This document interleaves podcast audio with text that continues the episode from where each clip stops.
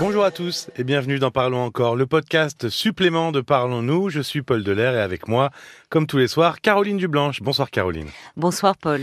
Alors avec toi, Caroline, nous allons euh, nous retourner sur le témoignage poignant de Franck qui a perdu euh, il y a trois ans sa fille Romy. Elle avait seulement 19 ans, Romy. Et, Oui. et dans son témoignage, Franck, euh, c'est ce qu'on se disait hors antenne, juste après son passage, là, pendant les infos. Oui. euh, avec Marc. Ce qui était euh, marquant, c'est qu'on sentait qu'il la faisait vivre dans son témoignage. Oui. Il en parlait euh, vraiment comme une personne vivante. oui. Alors, il y a sûrement un cheminement avant que Franck puisse parler de sa fille ainsi. Ça se fait pas comme ça en, en- rapidement. Non, bien sûr. Euh, Franck nous l'a dit, euh, il allait mieux. Euh, il allait mieux et, et ça se sentait. Ça se sentait parce que, comme tu le dis, elle était incroyablement vivante, cette euh, jeune femme, cette, euh, cette jeune femme Romy. Et ça montrait que Franck avait fait une première, une deuxième, une troisième partie du long, long travail de deuil et qu'il avait intériorisé ce lien qui lui permettait de, malgré l'absence, de, de parler avec euh, émotion, mais aussi avec joie, à certains moments avec colère, de se remémorer tous euh, ces moments de vie euh, passés avec sa fille. Évidemment, évidemment, il faut du temps avant tout cela. Tu imagines bien le, deuil d'un enfant est de est de l'ordre de de, de l'inimaginable. Oui, alors justement, moi j'ai eu un message qui disait que finalement c'était pas logique. Et c'est ça, il y, a, il y a une forme de, de, de chose qui n'est c'est incompréhensible finalement. C'est, euh, ce n'est pas dans l'ordre des choses. Euh, euh, on ne, les, les parents euh, ne, ne, ne sont pas là pour enterrer leur enfant. Leur enfant doit leur survivre. Il y a quelque chose de d'inimaginable et, ce qui est très difficile, c'est de redonner euh, du sens à sa vie après euh, un tel drame. Euh, donc évidemment, avant d'en arriver là où est jour- aujourd'hui Franck, bah il y a la il y a le, il y a souvent, il y a, il y a du déni. Il y a dans un premier temps un, un- un refus de la réalité, une impression de vivre un cauchemar, se dire que, que on va se réveiller. Mais Finalement, c'est pas une impression d'ailleurs. Mais c'est un C'est un cauchemar. cauchemar. C'est un cauchemar, mais c'est un cauchemar qui qui, Qui est réel. qui est réel et qui dure. Et certains parents d'ailleurs peuvent avoir l'impression de devenir fous. Hein, C'est ce qu'ils disent. Ah oui. Oui, ils, disent. euh, euh, je, je, je suis en train de perdre la raison. Évidemment, euh, certains parents ont, ont des idées suicidaires, mais dans le but de retrouver leur enfant, et en dire je ne peux pas survivre à la mort euh, euh, de, de mon enfant. Alors, face à cette perte si douloureuse, eh bien, tous les parents ne réagissent pas de, de Oui, la c'est- même c'est manière. ce que j'allais te hein. demander. Tu disais que certains pouvaient avoir des idées euh, suicidaires. Il y a- Oui, il y, a sûrement oui, pas une seule façon de vivre son deuil. Les parents vivent pas tous le, deuil de la même façon. Non, parce que c'est lié d'abord à l'histoire euh, personnelle de, chacun des parents, et puis à la relation euh, que le parent euh, avait avec l'enfant. Plus la mort est brutale, inexpliquée. hein, je pense euh, quand on est dans des, des morts subites de nouveau-nés ou euh, malheureusement Même ce qui bon, était le cas avec Franck, un ou accident de la, un accident on de la est, route. on est, voilà, on dit au revoir soudain, à son brutal. enfant. euh, plus le, le deuil est, est compliqué. Là, on est dans, c'est le cauchemar, c'est le cauchemar, c'est la sidération, c'est la colère aussi. Il y a souvent, euh, euh, il y a une colère immense. Il y a une colère, Colère contre immense qui d'ailleurs? C'est qui- contre le monde entier. Ouais. Contre le monde entier, contre cette injustice euh, terrible qu'un être jeune euh, disparaisse alors qu'il est à l'aube de sa vie et qu'il avait euh, toute sa vie à vivre.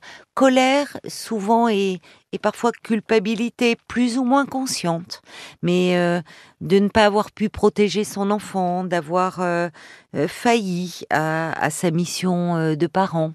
Donc tout ça, tout ça est, est mélangé. Est-ce qu'il y a des choses Alors, est-ce qu'il y aurait on, parle, on a parlé tiens, ces derniers temps pas mal de, de groupes de parole, d'associations. Oui, Est-ce qu'il il y a des choses qui existent dans ce sens? Je sais Oui. qu'on a parlé régulièrement et, et Franck en parlait euh, de, de Christophe Fauré, qui est très impliqué, lui, dans, ce domaine. cet accompagnement des personnes endeuillées. Est-ce qu'il y a des, choses Alors, à les faire groupes de parole, tu, tu, as, tu as raison d'en parler. Il y a, il existe des groupes de parole de parents endeuillés. Et il est vrai que l'effet de groupe apporte quelque chose de plus. Parce que le, le, le fait de partager avec d'autres parents cette douleur indicible, il y a ça crée un sentiment d'appartenance, un sentiment que là on est vraiment compris, et parfois plus que par un professionnel. Mmh. alors, je dirais que les groupes de parole, en fait, ça peut venir peut-être dans là aussi dans un chemin euh, du oui, deuil. dans un second ou troisième temps, pas forcément tout de suite. Oui, non, pas forcément, parce que quand on est dans une souffrance aussi aiguë, euh, on n'a pas la capacité d'écouter les autres. Euh, souvent, les, les, les... d'ailleurs, c'est propre aux personnes endeuillées. On retrouve le besoin de de faire le récit de ce qui s'est passé, de faire le récit de A à Z. Alors, quand il s'agit d'un accident, quand il s'agit d'une maladie, là on parle du deuil d'enfant, on, pense aussi à, tous les cancers eh pédiatriques et, à tous ces, enfants qui... malheureusement décèdent d'un cancer. Donc les parents éprouvent le besoin de relater vraiment depuis le début les premiers symptômes, la maladie. Une façon d'extérioriser, de, de, eh recracher tout ça. Bien sûr, bien sûr, il faut l'extirper d'eux. Et dans ce cas-là, entendre le récit d'autres parents, ça peut accabler ça peut enfoncer davantage. Donc, mm. mais les groupes de parole ont vraiment euh, une utilité très importante. Et puis, bien là aussi, dans, dans, le, dans le cheminement, dans cette traversée du deuil que vont avoir à faire euh, les parents, eh bien, euh, tous ne réagissent pas euh, de la même façon. Il y en a qui vont se lancer à corps perdu dans le travail. Il nous le disait, mmh Franck. Dès le lendemain, ah il a repris hein, le, travail. Il a, il a, il a repris son camion. Il a à nouveau sillonné les routes, et c'est ce qui l'a aidé euh, à tenir. Mais c'est vrai qu'il n'y a, pas vraiment de, jugement quant à la façon de, vivre son deuil, parce que parfois on se dit, ah mais euh, lui, il s'en fiche, il a repris le boulot. Lui, il s'en fiche, il, il, il fait non, Chacun réagit comme il peut et c'est essayer de, de. Et le travail peut être un refuge. Il y a quelque chose derrière. Mais bien sûr, ne pas trop penser, agir au fond. Et puis maintenir dans, lorsque tout s'effondre, lorsque plus rien n'a de sens. Là, il y a quelque chose qui est préservé. Ça peut être à travers le travail. D'autres vont s'investir dans l'humanitaire, dans le, dans le social. On pense bien sûr les parents de Grégory Le Marchal Hein, ce, mmh jeune chanteur eh euh, décédé de, la mucoviscidose, de Laurette Fugain aussi, hein, cette jeune femme, bon, des associations qui ont créé des associations, et qui voilà, qui ont créé des associations. On pense plus récemment, euh, on en a parlé ce soir, on en a parlé ce soir, hein, de, du jeune euh, Antoine Aleno et, et ses, ses parents ont on crée des associations visant à aider les autres. Alors parfois c'est aussi euh, c'est pour faire avancer la recherche quand leur enfant est décédé de maladie. Donc c'est s'investir et c'est une façon de redonner du sens. Euh, Presque un peu thérapeutique.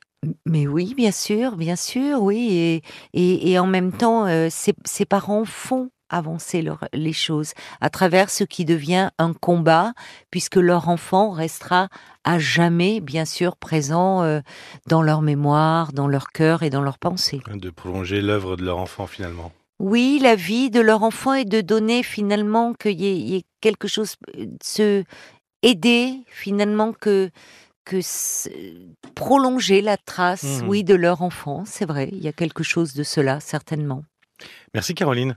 Merci à toi Paul. Avant, de se quitter, tiens, je voulais euh, donner deux, trois euh, alors, association, idée d'association, par exemple, il y a la Fédération européenne Vivre son deuil, euh, où vous pouvez retrouver tout l'annuaire des associations qui existent dans toute la France mhm. d'accompagnement au deuil, comme Empreinte, par exemple, mhm. au pluriel, ou des groupes de parole comme Apprivoiser l'absence ou Jonathan Pierre Vivante.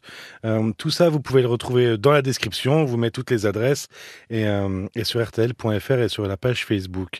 Un autre témoignage émouvant dans un autre registre, c'était celui de Lucie qui a découvert que son mari euh, fréquentait et aimait une autre femme. Il lui a même dit. Hein, mmh. euh, C'était Lucie, oui, elle était, elle était perdue totalement. Les replays sont disponibles sur le site et l'application RTL et sur toutes les plateformes partenaires. 09 69 39 10 11. N'hésitez pas si lundi vous voulez intervenir dans l'émission avec toi, Caroline. Vous êtes les bienvenus. Ah oui. Et puis tout ça pour vous dire merci de votre écoute, de votre fidélité aussi, et à très vite. À très vite. Parlons encore. Le podcast.